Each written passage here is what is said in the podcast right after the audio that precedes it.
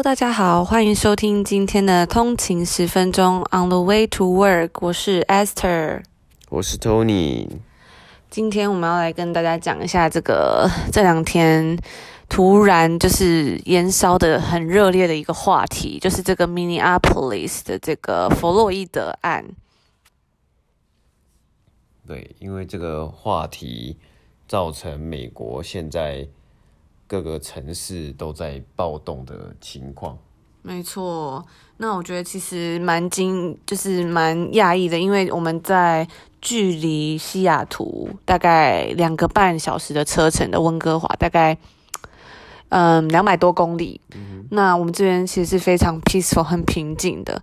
对，那我很难以想象说，诶，在南方的这个这么近的地方，竟然现在是有这么大的动乱，然后。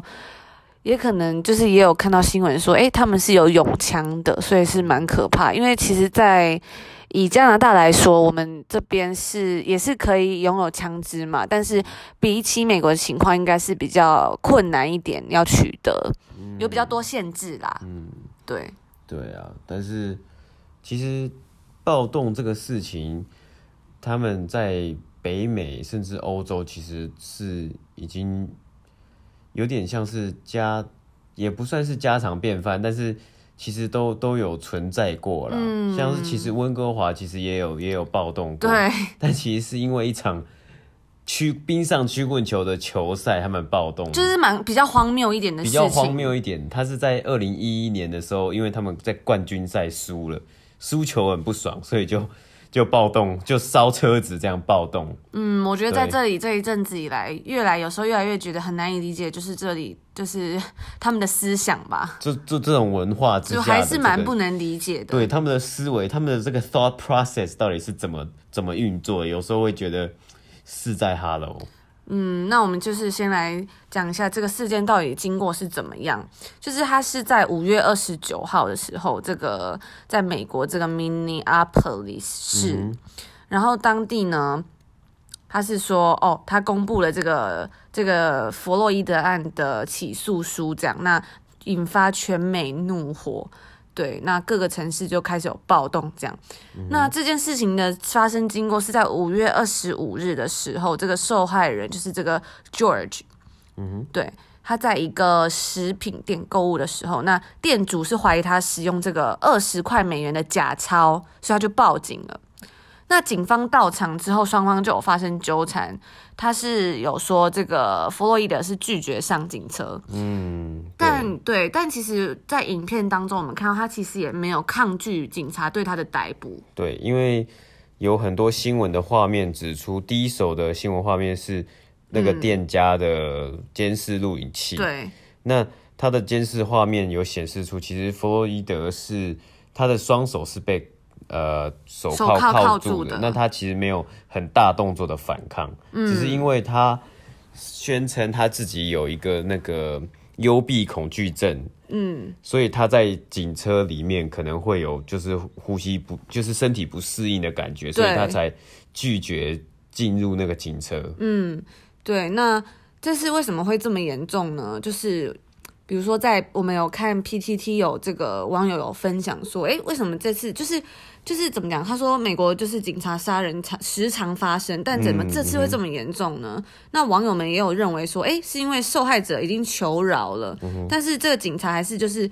就是压住他的脖子，导致他不能呼吸，慢慢致死的冲击性太强，对，是让民众很愤怒的关键。就是他那句话，就是 "I can't breathe" 这句话，其实有被人家录到，就他有说，对，上传到网络上，大家有才才 pick up 这个事情，才才发现这件事情，所以就这句话的冲击力道，我觉得是非常大。这个 "I can't breathe"，那是那个刑警还是一直压在他的头上嘛？就大家会觉得说，哎、欸，怎么会这么夸张？就是他大大家就也有网友回复说，因为这次不是枪击嘛，是慢慢致死的冲击性太大，嗯、而且其实很难以过失就带过，因为你就压着他的脖子，怎么会致死？是一个很大的问题。对嗯，那这个因为这个影片就是非常的明显，所以就是因为这个有点像是星星之火就就开始燃烧嘛，燃烧到整个美国。各大城市都发起了这个抗议示威，嗯，甚至是暴动，嗯，对。那也有网友在 PT 上面说，因为这个黑人完全没有反抗警察，那感觉就是警察来想想要找对象来欺负，甚至是说，哎，以前可以掰理由，这次掰不出来，所以要借机泄愤，这样。那大家都讲了一个重点，就是受害者都求饶了，你怎么还这样子？对对对，对。而且到事实上，为什么呢？因为在呃，二十八日的时候，美国总统川普也有在对此，就是此事有正面的回应。他说，他有要求这个 FBI 联邦调查局跟司法部展开调查。但是呢，官方验尸报告指出说，这个弗洛德弗洛伊德的死是因为心脏病与毒物，而非窒息而死。那对这个结果，当然家属也是不信任嘛，说。嗯怎么会这样子？所以他们也决定聘请专家再验一次，这样子，嗯、对啊，所以这个就是觉得还蛮蛮奇怪的地方。对对对对对，没错没错。对，所以呢，就是这个大概是这个整起新闻的经过。这样，嗯、那这个弗洛伊德事件爆发后呢，像是在两天内。纽约市的抗议者也是在布鲁克林及皇后区等多处放火、焚烧啊，破坏警车。那甚至呃，这个纽约州长古默也公开谴责这些令人不安的冲突。嗯、对，对那就是甚至在推特啊，也有一个影片是纽约警车冲撞人群这样子。嗯、对，所以其实哎，这个警民双方都有很大的冲突。对，就是警警民双方的这个冲突啊，就是。其实一直以来都都是有的嘛，嗯、就是说，诶、欸，我记得之前看过这个有一部嘻哈电影叫《冲出康普顿》嘛，嗯哼，他就在讲这个 Dr. Dre 还有这个嘻哈团体的诞生。嗯，那他们这经过的历史背景呢，有经过一次叫一九九二年这个洛杉矶的这个呃暴动，嗯，似乎好像也是因为警察呃不当的执法对于。黑呃，非洲非裔美裔美美国人以及拉丁美洲裔的这个美美国人做不当的执法，所以也造成了那次那个洛杉矶暴动，也有好大概上千人参加参与这样子。嗯、那那个当然那个西西哈兰迪啊 N N W A 他们就写了一首歌叫 Fuck the Police 嘛，就是他们就是很不爽。嗯、所以其实这个呃就是非裔美国人跟美国警察其实本是就是长久以来就是一直有一种对立的感觉，嗯、就是警察也会逞凶斗斗狠，但是他们就是这些美国的黑人也不是，就是他们也不是软柿子啊，他们也是很硬这样子。他说你你想干我，我就要把你干回去的这样子。嗯哼。所以当全全国都开始要在各地示威，各大城市示威的时候，其实那个情绪是很高涨的。呃，加上其实因为现在社群媒体嘛，然后嗯，对，又有很多意见领袖，比如说嘻哈歌手啊，或是像很多 NBA 球球员啊，像 LeBron James 也是在第一时间就回应声援的这件这件事情。我觉得这这这些这些意见领袖的带头，就是支持表态这些声援这件事情也，也也让大家的其实就是有点让让大家热血沸腾的感觉啦。那嗯。热血沸腾之后呢，大家就开始会有更激进的一个做法嘛。原本可能只是示威抗议而已，后来就开始有人开始点火啊，有人开始要烧车子啊，有人开始叫啊，就会一发不可收拾。然后到今天，我们就看到很多很多画面，就是很多画面出来，就是各地的商家店家都被打破窗户，然后大家进去抢东西，对不对？就趁有点像是就是趁这个。趁这次东趁火打劫的概念呢、啊，对不对？我们甚至有看到有一个影片，是一个妈妈，然后她就冲进这个 Nike 店嘛，对，球鞋店，然后她就冲进去抱了四双球鞋出来，嗯，然后抱回车上，就有被一个人拍到，那个人还跟她对话，对对对，那那个人就问他说：“哎，你怎么就是怎么拿了这么多东西这样子嘛？”对对对。结果这位妈妈竟然回他说：“哦，我是要拿给我儿子穿的。”对呀、啊。然后大概在就是大概在一分钟，因为这影片就拍蛮久，大概在一分钟之后，这影片。人又拍到这位妈妈的身影，他又他又跑回去，他又冲回去。他穿那个他穿那个瑜伽裤是豹纹的，所以很很明显。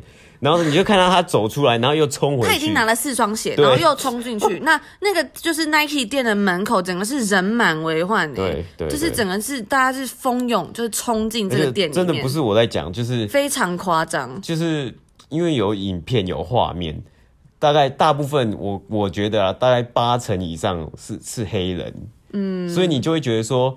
你你你因为这样子，你你因为这个这个这个这个情况，你去抗议，但是你又做了这些不不该做的事情，就是比较不正当的行为，对啊，对啊，就会令人觉得说，哎、欸，这争议性就很大了，对啊，对啊，对啊，对啊。那也有看到说，就是甚至就是夸张到有一个人大概也是搬了五双鞋出来，结果他就他在搬回他的车上的路途中，还是他要回家，结果他其中一双鞋就被另一个人这样抢走，哎，啊，他就是去走这样子，对，就是、啊、就是很荒谬。那甚至也有说，嗯，像是百货公司啊、名牌店等等的，嗯、也是整个被砸破。对啊，有一个影片是 LV。的窗户就直接被砸破，然后大家就是搬了很多包包出来，这样就是防尘袋都包着，然后就一个人拿了四五个包包，这样，对对对，真的非常夸张。那当然，虽然说，哎，我们看到百分之可能百分之八十都是黑人，但也有人就是会叫说，哎，你们到底在干嘛？你们不应该这样子，对啊对啊，对。但是就是真的是现场感觉真的是真的太混乱了，嗯嗯，然后就是对，所以这大概就是这个事情的经过。那再补充一下，这个一九九二年的。一九九二年的这个洛杉矶暴动，嗯，对，那它其实这个暴动的导火线是，呃，一九九二年四月二十九日的时候，当地陪审团宣判有四名被控的。呃，使用过当过当武力的警察被无罪释放嘛？嗯、对对对。那这个释放之后，就导致上千名对这个判决不满的非裔还有拉丁、嗯、呃拉丁美洲裔的人上街抗议，然后引发一连串的暴动。其实其实这个概念，这个一九九二年这个概念，其实就跟这一次的概念是一样的嘛，嗯、就是他们觉得这个警方这个使用武力啊，或者你说暴力啊，其实都有就是执法过当、执法过当的一个概念。那大家更生气的是，那个时候是一九九二年，快三十年前的事情了。怎么现在还是这样？怎么就是到到了二零二零年还是发生这种事情？嗯，就是种族歧视。啊、那大家当然大家也有在讨论说，哎、欸，其实大家有时候都会说这个 white and black 嘛，就是黑人与白人对，对。但其实现在就是像一九九二年到现在已经过这么多年，现在大家就会探讨说，哎、欸。其实不只是这个黑与白之间，嗯、是每个人跟有种族歧视的人之间的问题。对啊，对啊。因为像举一个例子，就是我就是今天很深刻，我们在搭公车要出门去一个市集，这样。嗯、然后呢，就是因为现在这温哥华政府就是疫情还没结束嘛，嗯，还在就是控管当中，所以呢，公车都是有限制人数。那每个座位它都有隔开，就是它有贴贴纸，所以你这个位置是你不能坐的。对，他就是要保障说，让每个人可以有社交距离这样。那如果这个是，他就说车子如果呃你是没有座位的话，其实你是不能上车，就是你要下车。对，就是你不能站着。对，如果就是你如果你走上去，然后你看到没有你可以坐的地方，你理应来讲你应该要下车。对，不然就是可能大家会靠太近啊，会有这个传染的危险嘛。对对对。对，通常司机、嗯、司机其实他会他会稍微看一下，他说哦。他看到说座位都坐满了，他其实就会他在他的那个公车的上面，他的那个这个叫什么？显示板嘛，就是前面那个在那个号码那边，他就会跑马灯，他就会写说哦，这这班公车满了，他就不会停了。对，然后呢，今天我们就在搭车的时候，就突然就车子已经坐满了，然后就嗯，就有几个人嗯，中年人上车这样，嗯，然后这中年人他就他就就是。突然就走向我们走走过来哦，就是车子这么大，他就向我们走过来说：“哦，我我我需要坐着。”就是他他的朋友就跟他说，就跟我们说：“我需要坐着。”他需要呃，他说他需要坐着这样子，然后就一直好像要我们让位置。嗯、那就是以我们来说，像我可能在台湾，就是如果有中年人或老人家，我们就是会让位给老人家坐嘛。对。然后我那时候就想说：“哦，我就想说我要让位这样。”可是就突然就觉得很奇怪，就是因为。我身边就是其他几个座位的人，就是年龄可能跟我相符，或者是甚至比我年轻，然后他们都不为所动，因为那个人其实在来跟我说话之前，就是已经在那边徘徊一阵子。嗯，然后我就觉得说，一开始我想让位，但后来我就觉得说，哎，奇怪，为什么大家都不动，也不理他们？对，是不是这里的人很没有同情心？我那时候还这样想，但后来我就觉得越想越不对劲，就是为什么他来找我讲话？那为什么我要让位？因为其实公车是有规定说，如果你站着，你就是得下车，你是不能在这个车上的。嗯，对。那我就觉得很奇怪啊，为什么你要来找我讲话？为什么你不去跟其他人讲话？对啊。那是因为我今天就是亚洲人，所以你就觉得我比较好说话吗？对啊，我那时候就觉得说，是不是你觉得我好欺负？嗯。而且我那时候就看了其他、其他、其他人，其他人真的是。就完全不理他哎、欸，啊啊、因为因为那个人他一开始是在自己 murmur，就自己在讲，他的朋友在讲说，哦，他需要做什么，就他其实感觉有点怪怪的，对啊，就他就说一直在那边讲，哦，他需要做什么什么的，嗯、然后后来就是他就往我这边走过来，就跟我讲，然后我就觉得，对啊，后来我想想就觉得莫名其妙这样，对啊，那我现在嗯，对啊，我就觉得说会不会就是因为我们我们我们每次出发点都觉得说。